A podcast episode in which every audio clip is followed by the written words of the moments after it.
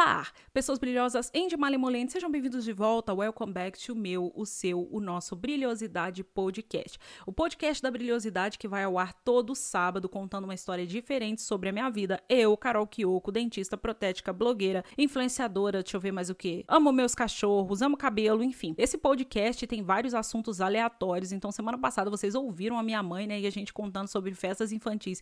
Então fica ligadinho aqui no Brilhosidade Podcast, porque eu vou trazer sim minha mãe, vou trazer meu namorado namorado, meu pai, meu irmão, meus cachorros, meus amigos, para contar várias histórias divertidas para vocês.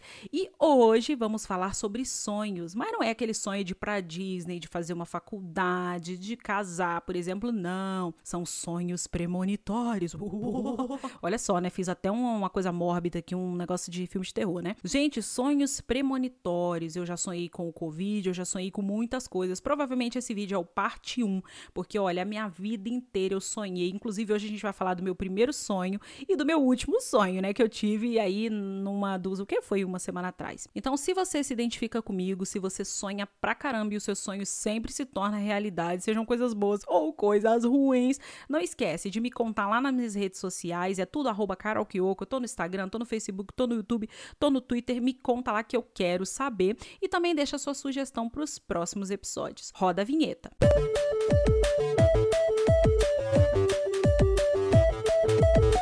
Então, os sonhos premonitórios, muitas pessoas falam coisas diferentes. Tem gente que não acredita, fala que é um déjà vu, um déjà vu. Não, você só pensou que isso aconteceu, mas isso não aconteceu, você não sonhou. Tem pessoas que acreditam, né? Como eu sou evangélica, eu acredito que é um sinal de Deus, que Deus avisa a gente as coisas que vão acontecer. No espiritismo isso também é conhecido, né, como mediunidade, né? Eu já recebi muitos comentários, pessoas, poxa, você tem que trabalhar a sua mediunidade, porque isso tende a aumentar conforme conforme o tempo vai passando, e eu acredito que seja mesmo um sinal, seja lá o que for, é um sinal de que alguma coisa está vindo e Deus avisa, né? Então, isso aí já é relatado há muito tempo na Bíblia, muitas pessoas continuam tendo esses sonhos, né? Então, meu primeiro sonho, que eu me lembro, veio na infância, eu tinha por volta de uns 7 para 8 anos, mais ou menos aí em 97, 98, por aí, e eu estudava na, no, na escola Miguel Couto Filho, em Volta Redonda, que era no Jardim É até hoje, né? Essa escola, na época, ela era uma escola modelo da prefeitura, super elogiada, e a minha mãe conseguiu uma vaga lá. E eu fui estudar e a minha mãe me colocou numa. Não era uma van, gente, era uma Kombi. Aliás, era uma Kombi bem ruizinha, que não tinha muito cinto de segurança, né? Naquela época, as pessoas não ligavam muito para essas coisas. Claro que tinham aquelas vans super credenciadas da prefeitura, que eram todas certinhas e tal, mas tinha ali aquelas clandestinas, né? Que levava as crianças, você pagava lá um dinheiro, tava tudo certo. E essa acho que não era clandestina, não, mas era bem ruim. Era um ônibus, na verdade, era antes do ônibus, antes de virar um ônibus, era uma, uma Kombi. E aí depois depois esse motorista mudou, era o tio, né? A gente chamava de tio. Tio e a tia. Depois eles arrumaram um ônibus que era muito ruim também. E aí, depois de um tempo, minha mãe tirou a gente desse ônibus, que deu muito, muita confusão. Era criança largada para trás, era ônibus estragando, não tinha cinto de segurança, né? não tinha segurança nenhuma para as crianças. Mas nessa época, minha mãe me colocou nessa Kombi e a gente fazia um caminho bem longo para voltar para casa, porque eu era o, eu e a minha amiga, é, a gente morava perto e a gente era as últimas duas crianças que o tio entregava em casa, porque as outras crianças todas moravam perto do colégio, a gente morava longe. A gente morava no aterrado, né? Que não é tão longe, mas é, eram as, éramos as últimas duas a ser entregues em casa. E era um engraçado que ele passava, fazia vários caminhos, e o caminho que ele sempre fazia para chegar na casa da minha amiga e depois na minha era pela beira rio de Volta Redonda. Então, naquela época tinha bastante casa, mas era uma beira de um rio bem simples, né? E eu não sei se vocês sabem, já comentei isso nas redes sociais, eu sou cagona com mar, com água, com tudo, gente. Eu morro de medo de botar o pé na água e um tubarão comer meu pé. Entendeu, gente? Eu sou assim, eu sou cagona, eu não sei nadar, eu morro de medo de água. E eu morria de medo de passar ali, né, e acontecer um acidente, alguma coisa assim, que eu sempre fui muito medrosa com essas coisas, né? Meu pai sempre foi uma pessoa que se preocupou muito com segurança e aqui em casa a gente é até meio paranoico com esse tipo de coisa, né? Pra vocês terem ideia, gente, se eu entro em algum lugar fechado, eu já fico perto da porta, porque se acontecer um acidente, alguma coisa, eu já meto o pé dali. Até uma vez conversando com a psicóloga, ela falou isso: olha, você não pode viver desse jeito, porque isso não é bom para sua cabeça, né? Nem tudo vai ser um acidente toda hora, mas é uma coisa estranha, sabe, gente? Você é, acaba é, colocando coisas na sua mente que nem sempre vão acontecer. E eu acho que por conta destes sonhos premonitórios, você já fica mais em alerta do que as outras pessoas. Então, nessa época, eu tive um sonho que a gente passava perto ali, né, dessa, dessa área ali da Beira Rio, e o tio do micro falava assim: vocês querem nadar? E aí minha amiga falava assim: eu quero. Ele, você quer nadar no rio? E eu, não, eu não quero. E aí ele jogava a van dentro do rio e a gente ficava afogada tentando sair. Um sonho horroroso, né? Horroroso mesmo. E o que que aconteceu no dia seguinte, quando a gente passou ali na beira do, do rio, ele perguntou: vocês querem nadar? Gente, eu juro para vocês, eu gelei de cima e embaixo. Eu falei: eu vou abrir a porta da van e eu vou me jogar. Vou abrir a porta da Kombi e eu vou me jogar. E eu fiquei gelada, eu não respondi nada. E a minha amiga riu. E a gente era ali criança de uns 7 para 8 anos. E foi o primeiro sonho premonitório, né? E naquela época eu não contei nada para ninguém. Eu fiquei alguns dias paralisada porque foi uma coisa que realmente aconteceu. Depois, contando isso para alguns amigos, o pessoal, ah, não, foi um déjà vu, um déjà vu. Isso aí não realmente não aconteceu. Você pensou que aconteceu e etc. Mas foi uma coisa que me chocou demais. E depois de lá para cá eu tive muitos e muitos sonhos, muitos sonhos ruins, muita coisa boa, né? Porque eu acho que nem só a gente vive de sonhos de coisa ruim, mas muitas coisas também são para alertar a gente sobre o que vai acontecer. Teve, por exemplo, um acidente na minha cidade que eu sonhei com esse acidente e que foi um acidente que eu passei mal, eu fiquei doente uma semana porque eu sonhei com ele, ele realmente aconteceu.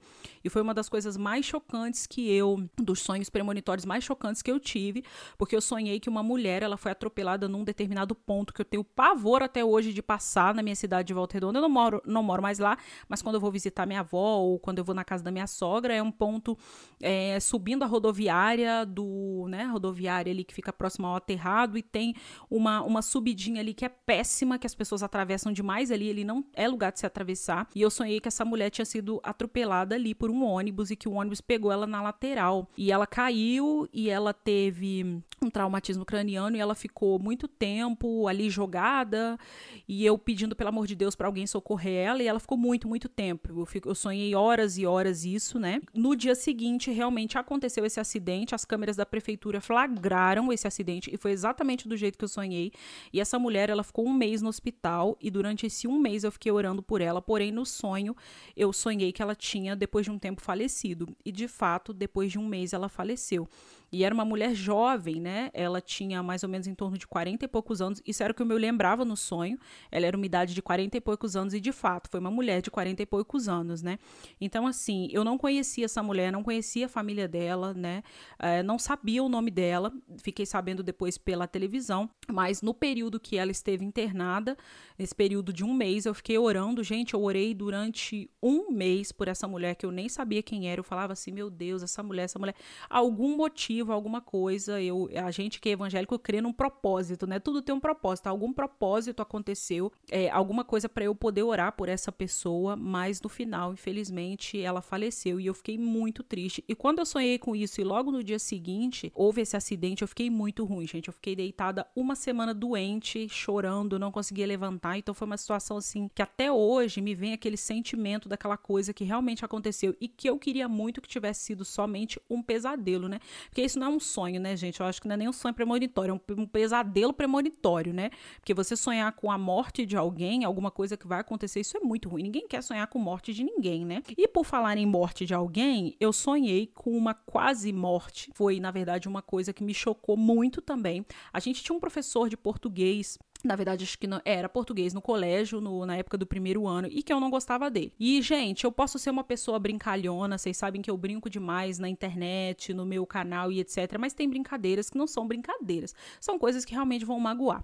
E esse professor, ele fazia muita hum, brincadeira sem graça que eu não gostava, coisas de, de cunho sexual, homofóbico. Eu não, eu não vou nem classificar como piadas, porque eu acho muito sem graça. E isso para uma turma de primeiro ano, para adolescente, né, que tá ali descobrindo as coisas todo mundo acha super engraçado. Mas como eu sempre tive uma idade um pouco né, acima dos alunos da minha turma, né? Nessa época do primeiro ano, eu acho que eu já tinha uns dois anos a mais do que todos os alunos da minha turma. Não porque eu reprovei. Sim, também porque eu reprovei um ano do ensino médio, mas porque também é, tinha um negócio antigamente na prefeitura que se você nascesse até o meio do ano, você entrava numa série. Se você nascesse do meio do ano para o final, você tinha que voltar um ano. Então eu nasci em setembro de de 89. Então, setembro de 89, quem nasceu é, em março de 89 era uma série à frente da minha. E quem nasceu em setembro, de, do meio do ano, né, julho até dezembro, tinha que voltar um ano. Então, tinha uma palhaçada dessa, depois acabou isso. Então, nessa época do primeiro, e principalmente, gente, isso era coisa de prefeitura, tá? A prefeitura que classificava assim, não sei por que, por que raios de motivo, não sei para organizar melhor, não entendo muito bem. Quando eu fui para o primeiro ano do ensino médio, né, que foi onde eu entrei numa escola particular, idade dos alunos, é, os alunos eram bem mais novos, né, os meus amigos de classe eram bem mais novos do que eu, porque todos vinham de escola particular. Então, escola particular não tinha isso, o que tinha era só realmente escola é, da prefeitura do município, né? Então, eu já era, assim, gente, eu vou falar uma coisa para vocês, é o que eu falo. Às vezes a pessoa me encontra na rua e fala assim, nossa, a Carol tava séria, ela tava com raiva de alguém. Não, porque a minha cara é realmente séria. Quando a gente vem pra internet, né, a gente quer dar o seu melhor, quer dar o nosso melhor, no caso, se divertir as pessoas e tal. Mas no dia a dia, eu sou uma pessoa que eu brinco muito, eu rio muito, mas tem coisas que realmente não tem como brincar. Então, algumas coisas que esse professor falava eu não gostava. E a minha turma, os adolescentes, né, entrando na adolescência, se divertindo horrores com as piadas dele, com as piadas, vou colocar aqui até entre parênteses, entre aspas, aqui as piadas que eu não achava engraçado e eu não gostava disso, eu me sentia muito incomodada e achava que algumas outras pessoas podiam sentir, se sentir incomodadas também. E ele também não gostava de mim. Sabe aquela coisa que é recíproca, né? Assim que a palavra. Quando uma pessoa gosta de você, você gosta da pessoa, e quando a pessoa não gosta de você, você também não gosta da pessoa. Eu não gostava dele, ele não gostava de mim. E todo mundo da turma amava ele, porque ele fazia essas brincadeiras, falava essas coisas que os outros professores não falavam.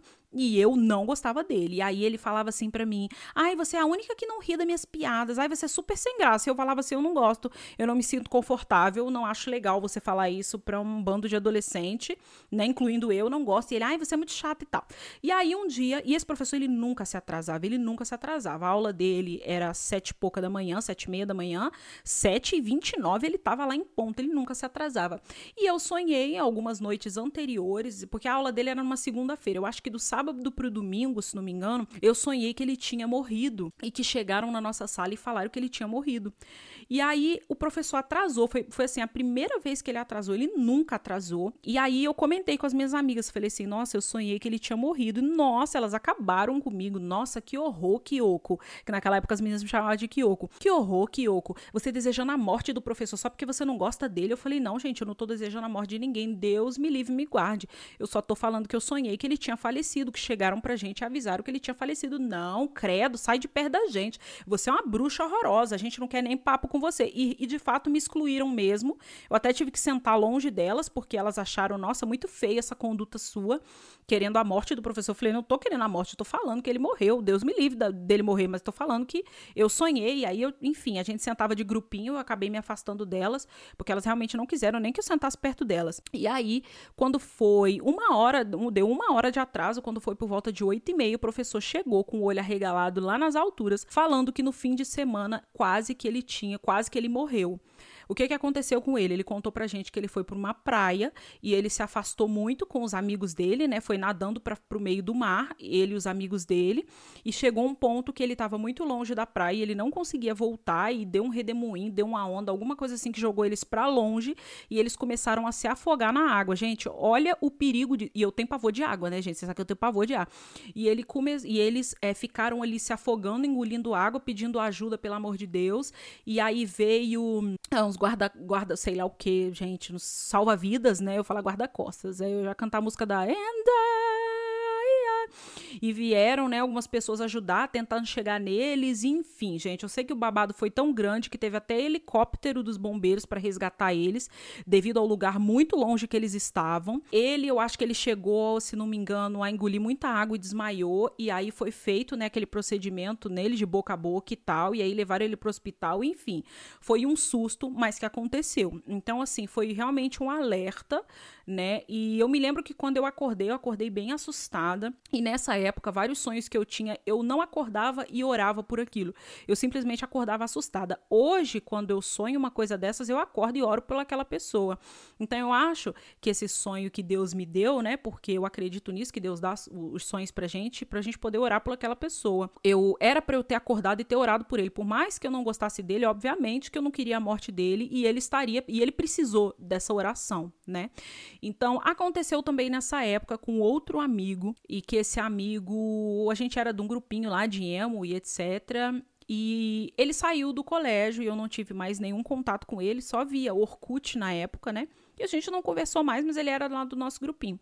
E eu comecei a sonhar muito com ele. Eu sonhava muito com ele. Várias e várias noites eu dormia, sonhava com ele, dormia, sonhava com ele, dormia, sonhava com ele. E sonhava que tinham pessoas ameaçando ele, pessoas querendo matar ele. E aí eu acordava, e aí eu, nossa, Senhor, toma conta dele, dormia de novo e acordava de novo. Enfim, foi uma semana insuportável que eu tive vários sonhos com ele.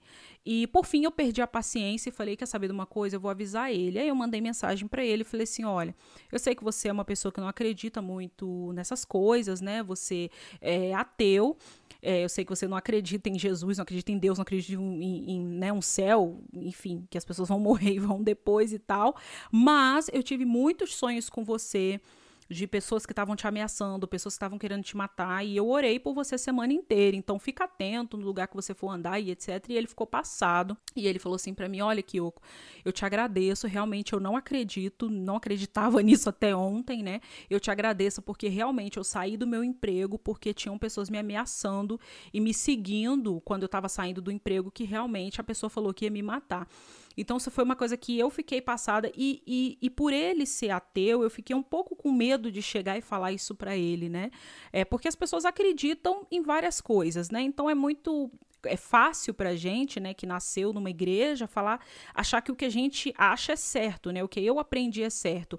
Mas para aquela pessoa o que ela aprendeu também é certo. Então, a gente vive no Brasil, tem diversas religiões, a gente não pode impor nada a ninguém. Eu não posso impor a ele que ele acredite, né? Até porque ele nasceu numa coisa que ele acredita. Então a gente tem que respeitar. Então, só que eu tinha muito medo de falar isso pra ele, muito medo mesmo. E muita vergonha também. Falei, ah, ele vai falar que eu sou uma louca, que eu tô doente, que eu tô doida da cabeça, que isso não existe e tal tal. E infelizmente foi uma coisa que aconteceu. Mas ele saiu do emprego, ele deixou o emprego por conta realmente que tinham pessoas ameaçando ele.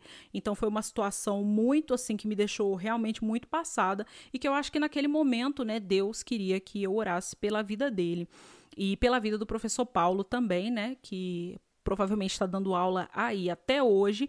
Agora, eu vou falar uma coisa para vocês: nem só de sonhos ruins se vive a Carol, não é mesmo? Ó, vou falar para vocês que eu já sonhei com o resultado de jogo de futebol.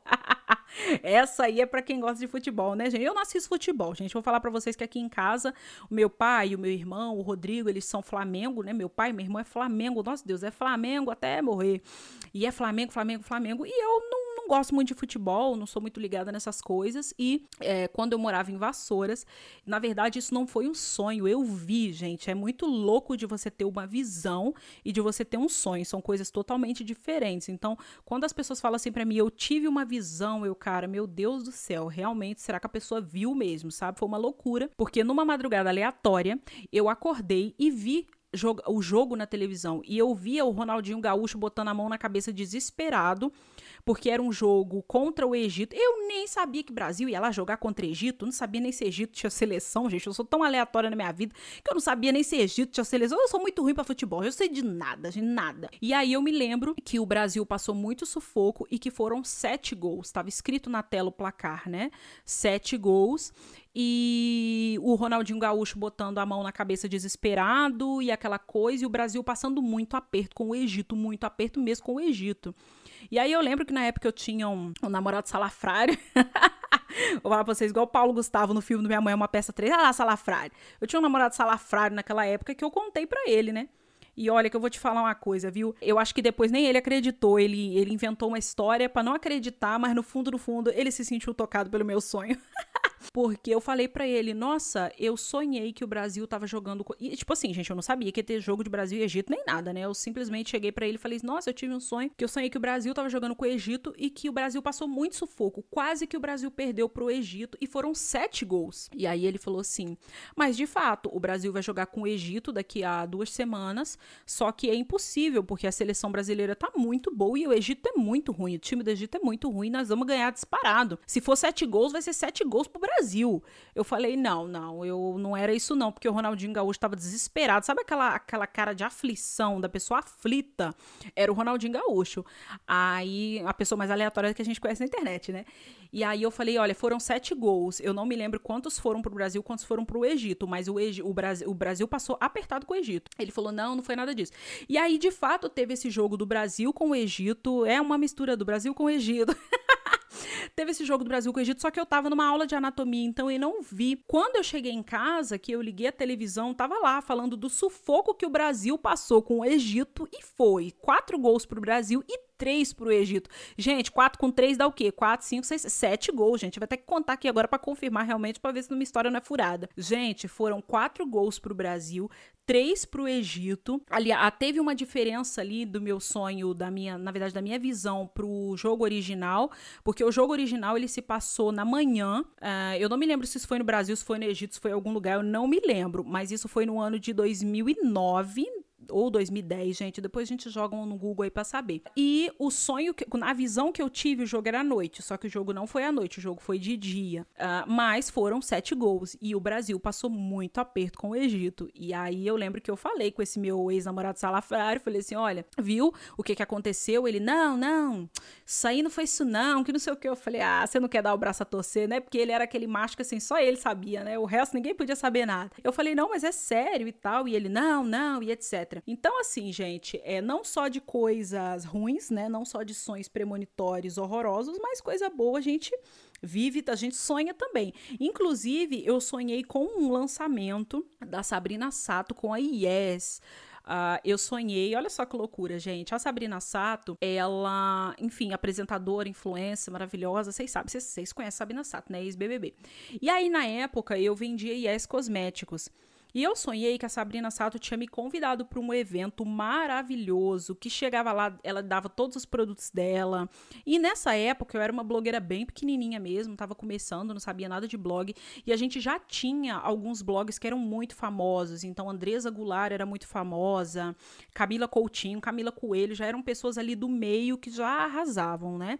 E eu tava só começando. E eu vendi IES na minha lojinha virtual, que para quem assistiu o primeiro episódio, eu contei, né, da minha lojinha virtual. Se você não assistiu, corre lá pro primeiro episódio para você assistir, para você ouvir, né, no podcast. E aí eu me lembro que teve esse que eu me lembro não, eu me lembro que eu sonhei desse evento da Sabrina Sato, que ela tava lançando batom, que ela tava lançando blush, enfim, era uma linha gigantesca assim com a Sabrina Sato. Não, não era tão gigante, não, era uma linha grande, né, gente, uma linha grande. E aí que ela me convidou e tinha maleta de maquiagem e foi uma coisa bem íntima mesmo, tipo eu, Sabrina Sato e algumas meninas, e eu fiquei desesperado, falei, gente, já pensou? Alguns dias por aí vai chegar um convite, será que a Sabrina Sato vai realmente lançar uma linha? Gente, passado exatamente uma semana, teve um evento maravilhoso da Sabrina Sato com influenciadoras maravilhosas que na época bombavam, entre elas, acho que Boca Rosa, a Andresa Goulart, e que elas ganharam uma maleta de maquiagem com todos os itens da Sabrina Sato com a IES Cosméticos. E sabe o mais legal de tudo, gente? Eu não fui convidar. Agora, oh, gente, eu vou, eu vou. Aí depois eu falei assim: Deus, deixa eu perguntar uma coisa pra Tuis, Deus. Deixa eu te falar um negócio com Tuis aqui. Pra que, que o senhor me deu esse sonho se eu não fui ser convidada? Pô, só pra eu ficar aguando na maquiagem dos outros? E nessa época, o meu blog eu focava muito em maquiagem. Então, quando saiu a linha da IES com a Sabrina Sato, eu tive que comprar os itens, né? Eu queria muito ter sido convidada, eu queria muito conhecer a Sabrina Sato, queria muito tirar uma foto com ela, queria muito a maleta de maquiagem que tava escrito IES Cosméticos Sabrina Sato. Falei, gente, pra que que eu sou? Eu falei, Deus, até hoje eu não entendi. Pra que que eu sonhei isso? Depois eu fiz uma teoria, né? A minha teoria de que uh, teriam outros eventos com a Sabrina Sato que eu seria chamada. Isso não aconteceu até hoje, tá, gente? Então anota aí. Se a Sabrina Sato lançar mais alguma coisa no futuro, vocês, por favor, manda mensagem pra Sabrina Sato me convidar pra. para poder, gente, é, realizar esse meu sonho de conhecer a Sabrina Sato, ganhar uma maleta de maquiagem da Sabrina Sato, tá?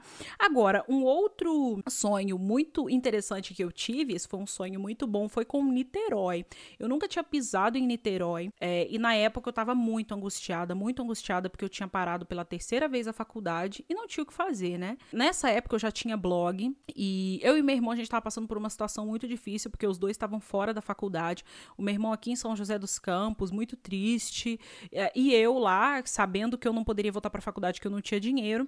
E foi uma época muito complicada. E, e eu tentava o FIES para o meu irmão. E o FIES é, era, uma, era aquela época que você tinha que entrar no site e conseguir a vaga. Hoje é diferente, né? Eu não sei como que funciona hoje, mas naquela época era assim. Abriu, entra lá, se cadastra. Se você conseguir finalizar, beleza. Se não, problema seu. Você vai ficar fora, né? Não tinha aquela coisa da seleção de notas. Eu não sei muito bem como funciona hoje, né? E naquela época realmente não tinha condição do meu irmão pagar a faculdade, meu irmão não estava empregado, estava é, uma situação realmente muito difícil lá em casa, muito complicado mesmo. E a gente tentava tentando fiéis e eu passava madrugadas, gente, vocês não têm ideia. Eu colocava o celular para despertar três horas, três e meia, quatro horas, aí eu tentava, não conseguia, tentava, não conseguia, até que um dia eu consegui. E quando eu consegui, foi uma, nossa, foi uma vitória muito grande pro meu irmão é, e para mim também, né? E nossa, eu consegui, cara, e eu não desistia, gente. Eu vou falar para vocês que eu fiquei assim mais de um mês mandando e-mail pro Fiéis falando que não conseguia entrar, que não conseguia finalizar o cadastro e dava erro e não vinha mensagem no celular, enfim, aquela coisa toda de site de governo que a gente sabe, né? Site de Mac, site de, de essas coisas aí que você sabe que não funciona, né? Para quem faz o ENEM, você sabe, né? Você não consegue acessar, você não consegue ver nota, enfim. Aí eles falam que caiu o sistema, aí uns acessam, outros não conseguem acessar, uns participam, outros não conseguem, aquela coisa horrorosa, né? Uh, e nessa época eu ficava, eu ficava no celular e no computador, não desligava. Eu acho que eu não desliguei meu computador durante um mês, sabe? Hora nenhuma. Eu acordava e eu vivia para isso, para conseguir essa vaga para ele. E de fato eu consegui. E aí, quando eu consegui, eu fiquei tão feliz, gente. Eu fiquei tão feliz. E aí eu tive um sonho que eu me mudava para uma cidade que ela era uma cidade beira de praia. E vocês sabem que eu tenho medo de mar, eu não gosto de praia, porque beira de praia é um calor dos infernos. E eu sonhei que eu entrava numa rua que hoje eu sei que ela é uma rua que está chegando em Niterói, que agora eu esqueci o nome dela. Ela é a Rua da Rodoviária de Niterói, quando você pega o ônibus para entrar ali no terminal rodoviário. É, hoje eu sei que é aquela rua, mas na época eu não conhecia no sonho, né? Uh, e eu sonhei que eu andava por, por aquela rua de chinelo e eu sentia a areia do mar no meu pé. Até hoje, quando eu falo esse sonho, eu fico um pouco emocionada. Eu sentia a areia do mar no meu pé. E nas laterais, todas eram barraquinhas de feira. Só que todas as barraquinhas de feira, elas vendiam somente uma qualidade de peixe que era salmão. E salmão, né, é um peixe que eu amo, sou apaixonada por salmão. E aí o salmão tem aquela, né, carne, não é carne, né, gente? É carne do peixe, meu Deus do céu, né? É rosado, né? E eu amo o salmão, né? Se bem que diz a minha avó que isso que a gente compra não é salmão, é truta salmonada, que o salmão, salmão de verdade, não tem aqui, né? Que eles enganam a gente com esse peixe rosado, mas que não é salmão. Não sei. Se você conhecer sobre salmão, depois comenta lá nas minhas redes sociais que eu quero saber. Mas eu amo, gente. Eu sou apaixonada por salmão, é um peixe que eu sou apaixonada, apaixonada, apaixonada, apaixonada. E aí era uma rua que só vendia salmão. E aí eu lembro que eu passei nessa rua com com o Rodrigo e falei assim: mas que raio de rua é essa que só vende salmão?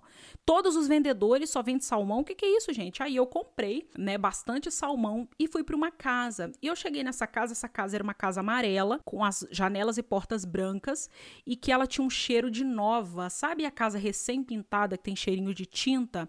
Ela tinha esse cheirinho de tinta e aí tinham, quando eu chegava nessa casa, tinham duas moças e eu abria a parte de trás para casa e ela dava para o mar. E eu falava assim: Jesus amado, eu tenho pavor de mar. Agora eu tô morando perto do mar, o que, que é isso, né? E passado ali um tempo, foi pouco tempo, foi em torno acho que mais ou menos de um mês e meio, mais ou menos, eu consegui a vaga para estudar em Niterói. E pasmem, é, eu fui morar numa casa que ela era recém-reformada, né? Na verdade, era uma república.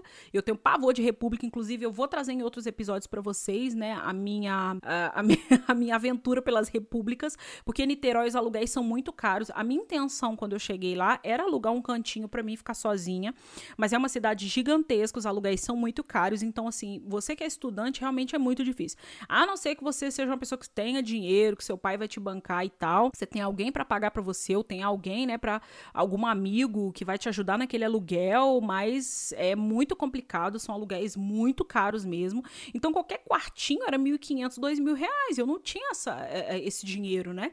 Eu vinha de uma cidade, eu vim de Vassouras, de Valença, que os quartinhos para estudante era 500 reais. Então eu tava pensando em pagar alguma coisa disso, não em dois mil, mil e quinhentos reais, dois mil reais. E dois mil reais, gente, eram uns lugares muito ruins mesmo, era coisa ruim, era, era tipo assim, banheiro junto com o quarto. Para vocês terem ideia, eu fui visitar também um prédio que era na Amaral Peixoto, em Niterói, antes de eu morar lá na República, que ele foi um prédio que ele foi interditado, é, porque ele tá com perigo, se não me engano, de cair. Não sei hoje a situação dele, mas é um daqueles prédios que moram várias pessoas que realmente é, não tem para onde ir, né?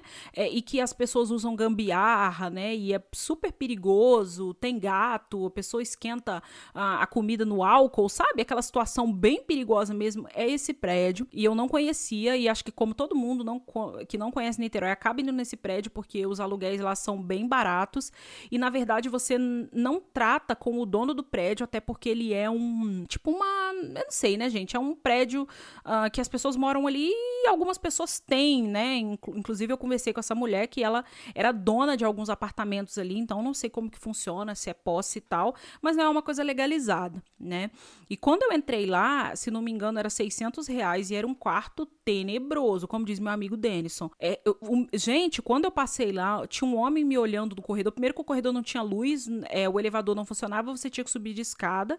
Se não me engano, acho que era no sexto andar. E o homem ficou olhando para mim de cima e embaixo. E eu falei assim, gente, esse homem vai me matar. Eu vou entrar aqui um dia, esse homem vai me matar, eu tenho certeza, sabe? Ele me olhou muito esquisito, sabe? Ficou insinuando umas coisas estranhas, falando umas coisas estranhas. E ele tava ali naquele sexto andar. E eu falei, gente, enfim, pode ser que eu esteja errada, porque eu sou cagona, gente. Já, já penso que a pessoa vai me matar. Eu posso estar errada, mas pelo menos falar alguma gracinha para mim, ele vai falar, porque ele já falou hoje, eu nunca cheguei, nunca vim aqui, ele já tá falando, já tá falando gracinha, já tá falando besteira, né? Então, eu já fiquei muito preocupada. E o quarto era simplesmente um quarto com um banheirinho miúdo e não tinha onde você colocar fogão, geladeira, essas coisas não tinha.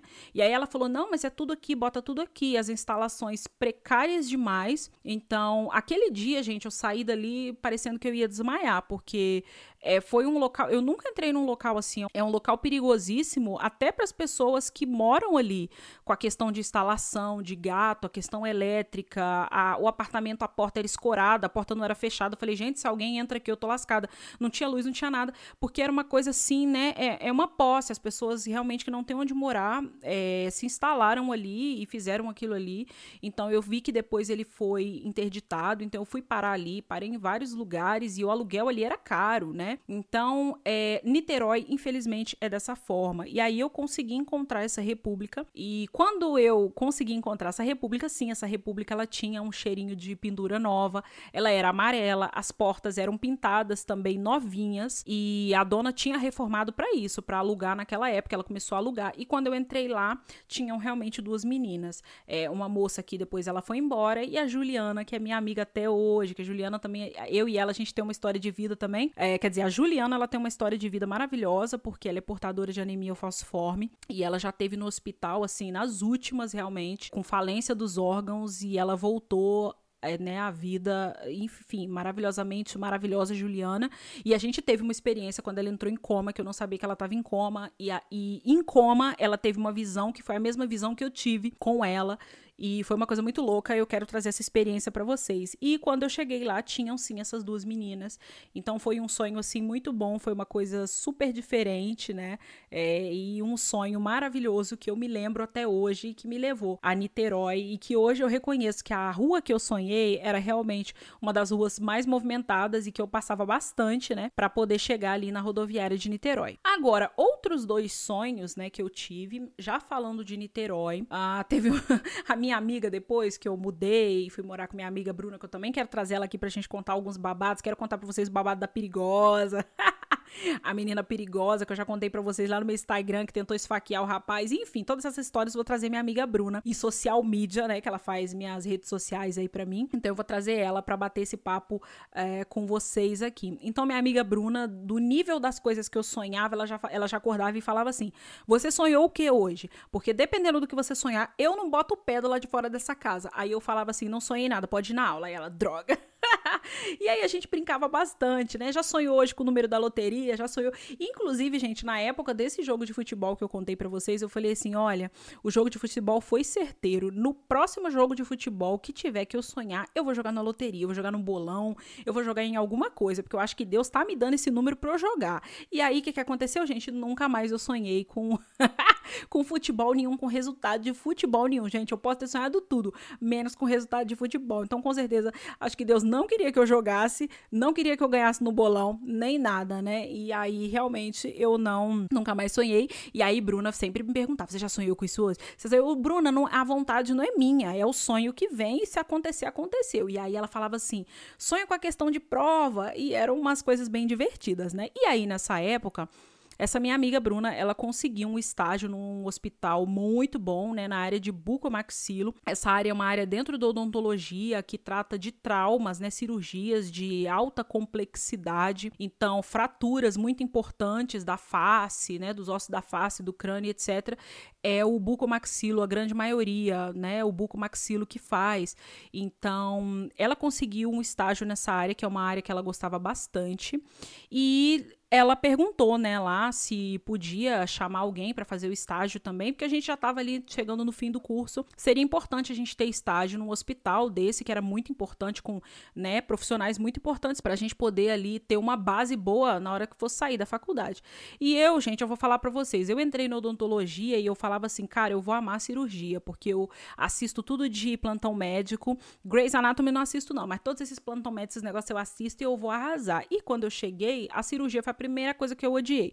Obviamente que na odontologia não tem como você odiar a cirurgia, porque a cirurgia é uma das bases, a base mesmo da odontologia, né? Você vai ter que extrair um dente, extrair um siso, né? Isso aí todo mundo vai ter que passar, mas eu odiava cirurgia. E olha, eu vou falar uma coisa para vocês. Eu acho que o meu odiar cirurgia, é, eu odiei cirurgia por causa dos professores, que realmente, assim, eram pessoas impacientes, eram pessoas que realmente eu penso que não estavam, né? É, ali preparados para dar aula para tantos alunos numa situação muito estressante. Então, por conta dos meus professores de cirurgia, que inclusive eu tenho algumas histórias para contar também quando eu fizer o episódio só de odontologia, me fizeram odiar cirurgia. Eu vou falar para vocês que eu peguei gosto pela cirurgia quando eu fui estagiar no postinho lá no na estrada do Barracão em São Gonçalo, que é um bairro bem longe mesmo de Niterói, e que a dentista era um amor, um amor de pessoa, e foi ela ela que me ensinou, assim, tudo que eu sei sobre cirurgia, né? Um, dar ponto, essas coisas todas, os movimentos, os fórceps. Porque a gente aprendia na faculdade, mas eu tinha tanto ódio do professor que eu não queria nem aprender. Sabe aquele, aquela matéria que você fala assim, eu vou aprender o básico para eu passar, mas eu quero meter o pé dessa matéria? Era eu com cirurgia. Só que lá no postinho, né, era uma região muito carente, tinha muito dente para extrair, gente, muito dente. Tadinha da dentista, ela passava um sufoco sozinha.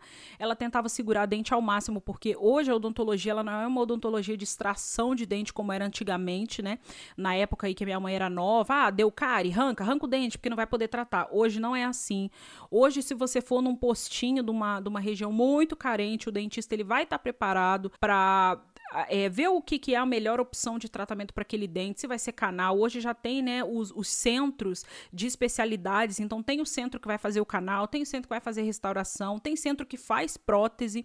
Então, isso é uma coisa muito legal que não tinha antigamente. Acho que a, a política de saúde pública, pelo menos na época que eu fazia faculdade, tinha melhorado bastante. Hoje eu não sei, gente, porque tinha o Brasil Sorridente. Eu não sei se hoje ainda existe. Se você souber, comenta comigo nas redes sociais. E essa, essa dentista, ela era um amor, ela era super paciente para ensinar. É, olha, gente, realmente, eu nunca vi uma dentista assim tratar tão bem as pessoas. E porque era uma área de pessoas realmente muito carentes. E quando a pessoa tá carente, né, gente, ele não quer ninguém dando esporro porque ele não tá escovando o dente. Às vezes a pessoa realmente não tem nem escova, sabe? E ela fazia toda essa conscientização e dava escova, enfim, tratava realmente as pessoas como o profissional de, é, deve realmente tratar, porque a gente tá trabalhando ali com pessoas, né, gente? A gente não tá trabalhando com uma boca que anda sozinha pela rua, a gente tá trabalhando com pessoas que têm sentimentos, com pessoas que estão é, precisando de ajuda e não é porque a pessoa é carente, porque a pessoa é pobre, que ele vai ser tratado é, inferior àquela pessoa que tem dinheiro para botar faceta, aquele artista que tem dinheiro para botar faceta, né? Infelizmente, eu ainda vejo, né? Óbvio que ainda tem dentistas desse jeito que vão tratar as pessoas achando, né? Que, inclusive, eu já passei por isso, né? Porque fulaninho tem mais dinheiro que você, então eu vou tratar ele melhor, né? Que tem pessoas que realmente não aprenderam nada na faculdade de odontologia, né? Mas ela era realmente um exemplo de dentista. Eu até falava falava assim, gente, se um dia eu for metade do que essa doutora é, eu vou ser muito feliz. E acabou que eu é, não segui a área de clínica, né? Eu segui por outros caminhos, mas ela era simplesmente maravilhosa. Então, tudo eu aprendi com ela ali na cirurgia. E aí, minha amiga, né? Resumindo aí a história, minha amiga, voltando à história, minha amiga me chamou e falou assim: olha, esse estágio é super legal, é numa área muito importante e eu acho que você deveria ir. E aí eu falei assim com ela: olha, eu não sei. Eu sabe quando você tá com uma coisa no coração, você não sabe se é aquilo que você quer fazer, se não é. E aí eu falei para ela: olha, eu vou falar com Deus e se eu sonhar alguma coisa, ela, ah, lá vem você que esse. Eu falei, sério, cara, eu vou sonhar e se Deus me der um sinal, eu vou ou não vou, né? E dito e feito, eu fui para casa e num fim de semana eu sonhei, eu tive, na verdade, um sonho horroroso, é, que era tipo um trenzinho, gente. Era um trenzinho com vários vagões e várias pessoas doentes nesse vagão. E tinha aí criança, adolescente, idoso, mulher, homem, cachorro, tinha tudo nesse vagão. E esse vagão estava sendo conduzido por algumas pessoas e esse vagão chegou num precipício e que o precipício era o Vale da Morte, era um cemitério, era só cemitério, você não via mais nada, era só morte e cemitério. É, pra frente era muito escuro. E eu tava nesse trem e eu pedia, por favor, para as pessoas que estavam à frente desse trem não levar as pessoas ali para dentro, porque as pessoas iriam morrer. E as pessoas não me ouviam. Esses, essa, esses pessoas que estavam é, ali levando o trem, eles não me ouviam.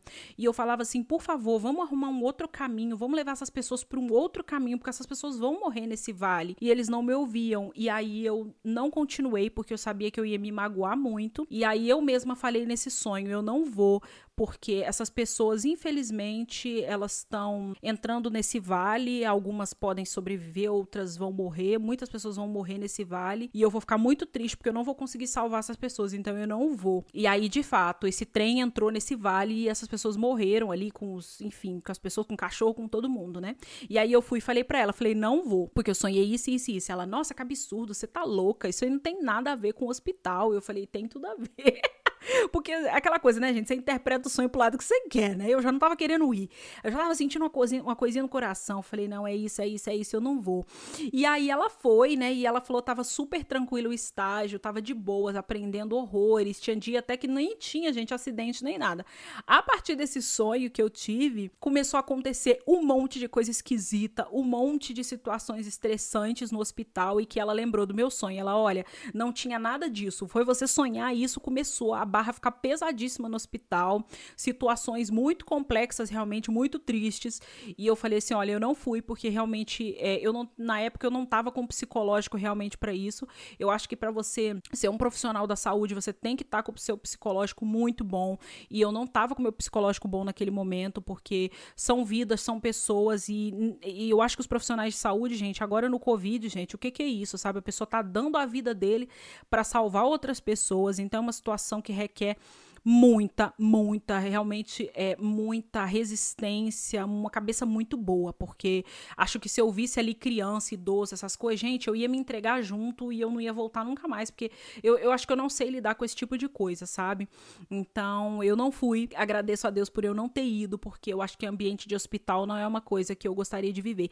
Engraçado que quando eu era nova, eu cogitava isso, né? Nossa, vou trabalhar no hospital, vai ser babado, plantão médico, socorrendo pessoas e não sei o quê, e na realidade realidade é uma coisa muito diferente de plantão médico que todo mundo acaba bonitinho e que vai para sua casa e que fica tudo certo. Não é assim, né, gente? Aquilo que sai dali do serviço, a pessoa carrega aquela carga, né? É, imagina agora no Covid, né? Os profissionais, o que que não estão passando. Inclusive, quero mandar um beijo para meus amigos profissionais da saúde, né? E orando sempre para que Deus esteja fortalecendo vocês, porque olha, gente, eu acho que o que vocês estão passando é uma coisa que não, que não tem livro, não tem nada que, prepara, que preparou é, os profissionais profissionais de saúde para isso, né? Então, eu admiro muito e agradeço a Deus também por nesse momento de pandemia eu não tá atendendo em consultório, porque se eu tivesse atendendo em consultório, eu ia estar tá com muito medo, muito medo mesmo de pegar covid e de morrer mesmo, de transmitir para família.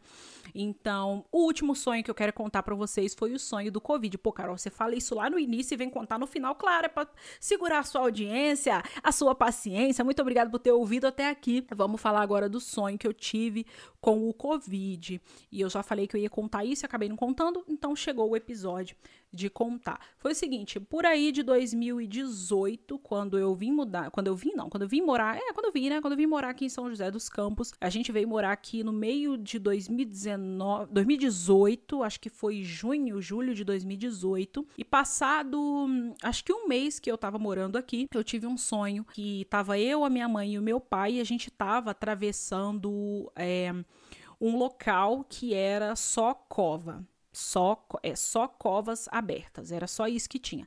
Sabe aquelas imagens que mostra no jornal, que mostra de cima assim, aqueles cemitérios com aquelas covas intermináveis, era isso, que inclusive ainda tem hoje as pessoas que não, é o COVID não mata não, é isso aí as pessoas estão morrendo de outra coisa, tá falando que é COVID, que não sei o quê. Gente, COVID mata, a gente tem que é, continuar se cuidando. Quantas pessoas que eu conheço que morreram de Covid, amigos que perderam a vida por causa de Covid. Então o Covid mata mesmo, tá, gente? Isso não é uma brincadeirinha, isso não é uma gripezinha, a gente precisa se vacinar. Então é realmente uma coisa muito séria. E nesse sonho, tava eu e a minha mãe e meu pai passando por esse lugar e eu não queria passar. E era, sabe, sabe quando tá dando assim de tardezinha, que ainda não, não escureceu, que o sol ainda tá ali, que fica aquele tempo meio marrom, meio alaranjado, sabe? Era um por volta de um horário desse, e era só cova de um lado do outro. E a minha mãe me puxava e falava assim: a gente tem que passar. E eu falava assim: eu não vou, porque eu tô com muito medo. E as covas eram covas de criança, de jovem, era muito jovem, gente, era muito jovem. Tinha idoso, tinha idoso, tinha jovem, tinha criança, tinha tudo ali, tinha grávida, tinha tudo né? E eu lembro que eu passava e eu falava assim: meu Deus, meu Deus, meu Deus, não deixa meu irmão morrer, meu Deus, cuida do meu irmão, cuida do meu irmão. Eu orava muito pelo meu irmão é, e passava ali naquele lugar e a gente passava, né? Uh, e hoje, pensando bem nesse sonho, for, na época eu achei que fosse outra coisa, porque logo em seguida, no início de 2019, me corrijam se eu estiver errada, aconteceu o Brumadinho, né? Aquele, aquela tragédia em Brumadinho. Então, quando aconteceu o Brumadinho, eu falei assim: olha, foi Brumadinho que eu sonhei todas essas covas abertas foi Brumadinho, só que o meu sonho, a proporção das covas era muito maior. Hoje, vendo os jornais com aquela imagem horrorosa que a gente não quer ver, é, eu lembro que é exatamente a visão que eu tive no sonho, né? E o meu irmão, gente, o meu irmão ele tem asma, então hoje a gente se cuida muito. Meu irmão tá de home office, a gente se cuida muito. É, todo mundo tá isolado em casa mesmo para que a gente não possa transmitir isso para ninguém e para que todo mundo seja vacinado e que para a gente possa vencer esse Covid, né, gente? Porque se a gente pega, a gente não sabe se vai ser uma coisa leve, se vai ser pesado, se vai ter que ser internado. Então, todo dia, gente, eu acordo, vou pro Twitter e falo assim: vocês já pararam de espalhar fake news do Paulo Gustavo? Vamos orar pelo Paulo Gustavo, porque é um comediante que eu sou apaixonada, gosto muito do Paulo Gustavo e eu acho que a gente tá aqui para orar por essas pessoas e não só pelo Paulo Gustavo, mas por todas as pessoas que estão no hospital. Então, eu sempre oro, todo dia eu oro, falo assim: Senhor, livra a gente do Covid Covid, acaba com esse Covid, toma conta dessas pessoas que estão no hospital, dos profissionais de saúde. Então, na verdade, naquela época, né, eu sonhei no meio de 2018 e o Covid ele veio aparecer em 2020 aqui no Brasil, né? Porque em 2019 ele ainda era uma coisa muito distante, estava só na China. A gente não sabia que viria para cá. Então, era uma coisa que antes Deus estava avisando, ora por isso. E eu orei e achei que era Brumadinho, né? E eu estava muito enganada. Então foi um sonho assim que eu não me esqueço, fiquei muito triste. E logo em 2019 eu também perdi a Tia Marie, né, que era minha Golden, que a gente chamava ela de Tia Marie, algumas pessoas achavam que era tia, né? Mas eu posso falar para vocês que talvez esses sonhos sejam pra gente orar e talvez esses sonhos sejam pra gente se acalmar também. A Marie ela teve câncer, ela teve um câncer no fígado que foi que a gente descobriu mais ou menos acho que em abril, maio por aí, e ela veio a falecer em agosto de 2019 e assim, tudo que eu tinha para gastar de dinheiro com ela eu gastei, eu não contei para ninguém, acho que só as pessoas mais próximas sabiam, né?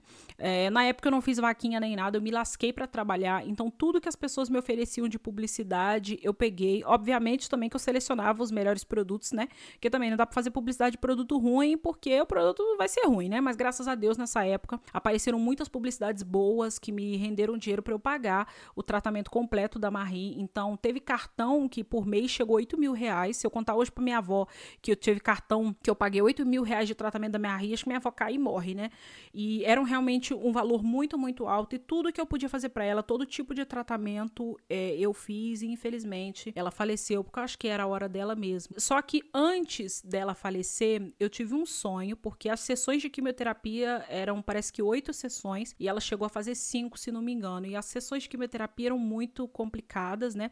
Pro cachorro é menos pior do que pro humano, né? Porque é um pouco mais leve, mas ainda assim ficava muito enjoada, vomitava, é, enfim, aquela coisa toda. E nessa época eu sonhei eu tive um sonho que eu cheguei numa, no hospital veterinário e que tinha um, um, tinha um golden internado que ele estava com câncer. E aí o dono estava muito triste, muito triste. Aí eu falei pro dono, o que que ele tem? O dono é porque ele está com câncer, ele não está bem, não sei o quê.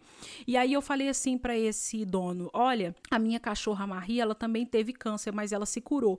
E o engraçado é que assim, o sonho, ele tinha uma aura rosa. Sabe filtro do Instagram rosa, que é tudo rosa, é lindo? Era uma aura rosa, era tudo rosa. E era tudo gostoso, era um sonho gostoso, sabe? Porque tem sonhos, é, pesadelos realmente, que você acorda aterrorizado, apavorado. Esse era gostoso você tá ali. Era gostosinho, era um sonho gostoso, aconchegante, era tudo rosa. E aí era lindo. E aí eu falei assim pra ele: olha, minha cachorra Marie, ela também, ela teve câncer, mas ela se curou e ela não tá mais aqui. E aí ele, ai meu Deus, eu não sei o que. Eu falei, ela não tá mais aqui. E aí eu virei sair e, e tava super atrasada para um show do Kine. E nessa época que eu tive esse sonho, o Kine não tinha previsão nenhuma de tocar no Brasil. Olha só, não tinha nenhuma previsão. E eu cheguei no meio de uma música, eu fiquei muito pau da vida. Falei, caraca, eu não acredito, eu quase perdi esse show. E aí, quando eu sonhei isso, eu fui e dei as boas notícias para minha mãe. Falei, ó, a Marie vai curar, ela vai ficar sensacional, ela vai se curar e etc. E tem coisas na vida que eu acho que a gente é, é muito além do que a gente pode imaginar. E às vezes as coisas pra gente são muito diferentes da, do que Deus está enxergando. Então, sabe aquilo, aquilo que as pessoas falam assim: ah, a pessoa morreu, ele descansou? Eu creio que descanse mesmo, até porque minha amiga Juliana tem como comprovar isso, porque ela teve parada cardíaca e eu vou trazer ela para conversar com vocês sobre isso. Então, é, às vezes acho que descansar e curar pra gente, ah, ela vai levantar e vai sair andando e vai sair brincando com os outros cachorros, como ela faz, mas às vezes para Deus é outra coisa, né? Então eu saí ali e falei: Ih, Marie vai curar, já tô sabendo de tudo, etc. Marie vai curar e tal. E aí teve um show do Sandy Júnior e eu fui para São Paulo num evento e depois eu fui no show do Sandy Júnior e a Marie estava super bem, maravilhosa, reagindo muito bem ao tratamento. E aí na segunda-feira, quando eu cheguei, ela foi internada e ali da segunda para terça ela faleceu. Então assim, eu vou falar para vocês que a dor que eu senti quando eu soube que ela estava com câncer foi uma coisa que sim, parece que eu enfiei num buraco e que eu não ia sair nunca mais. E eu orei a Deus e pedi para Deus me fortalecer aquele momento orei a ele, entreguei a ele e a dor acabou de um dia para o outro e ali eu comecei a trabalhar para poder trazer para ela o melhor tratamento. Quando ela faleceu, eu chorei muito, mas eu acho que eu não chorei tanto quando eu chorei no início, quando eu soube do câncer, porque eu tinha certeza que ali houve a cura dela. Ah, Carol, mas não teve a cura dela que ela levantou, saiu correndo pela sua casa, não foi isso, ela faleceu. Tem pessoas que, né, me mandaram mensagem: "Ah, cachorro morre e não tem céu do cachorro". Isso aí que você tá inventando, isso aí que você tá falando é mentira, não existe existe céu, não existe nada, as pessoas não morrem, as pessoas. Acabou, simplesmente enterra e acabou. E eu acho que não é isso, eu acho que existe sim um céu. Me deixem acreditar que existe um céu, que vão as pessoas e que vão os cachorros também. E que para mim, realmente, ali naquele momento ela foi curada. Então tem muitas coisas que a gente não entende né? É, e, o, e o interessante é que foi logo após um show do Sandy Júnior, teve ali essa coisa do show no, no, sonho e na vida real, e logo depois do show do Sandy Júnior, Kine veio pro Brasil e fez um show inesquecível. Foi o último show que eu participei, que foi no final, acho que foi de dezembro de 2019. Foi um show maravilhoso que eu tinha muita vontade de ir há muitos anos.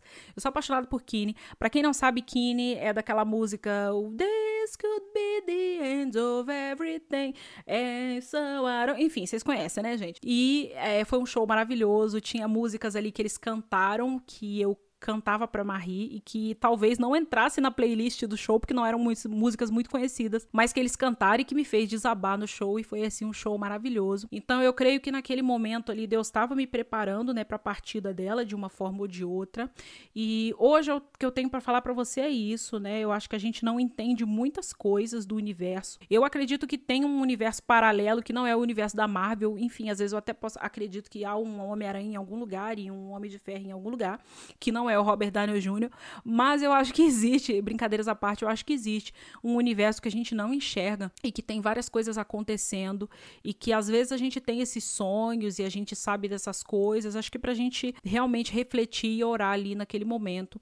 Então, no sonho do, do Covid, que eu nunca imaginei que ia ser um sonho do Covid, eu achei que fosse Brumadinho, na época eu orei muito para que as vítimas do Covid fossem encontradas com vida, né? E infelizmente morreu muita gente. Eu fiquei muito triste nessa época, porque eu tinha quase certeza de que esse meu sonho foi por conta de Brumadinho, mas a extensão do meu sonho era muito maior e a gente nunca ia imaginar que ia ter uma pandemia e perdi amigos nessa pandemia. Acho que todo mundo perdeu alguém que amava é, e a gente tem que continuar aqui se prevenindo, tá, gente? Vamos, vamos nos prevenir. É o distanciamento. Se você já tem a idade para tomar a vacina, já verifica aí na sua região. A gente sabe que tá muito ruim a vacinação do Brasil, pelo amor de Deus, tá muito desorganizado, tá de qualquer jeito, mas é realmente realmente a vacina que pode reduzir aí a taxa de mortalidade.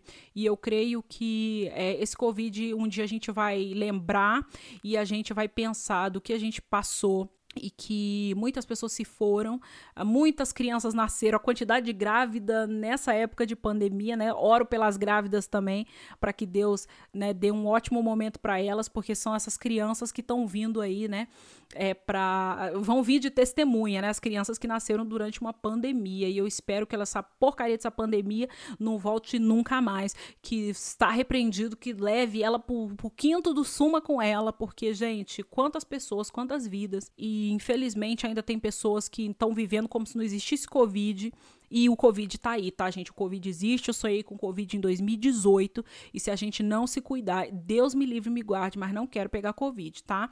Então, todos os sonhos eu creio que foram Deus que me deu. Já sonhei algumas bobeiras e que se realizaram.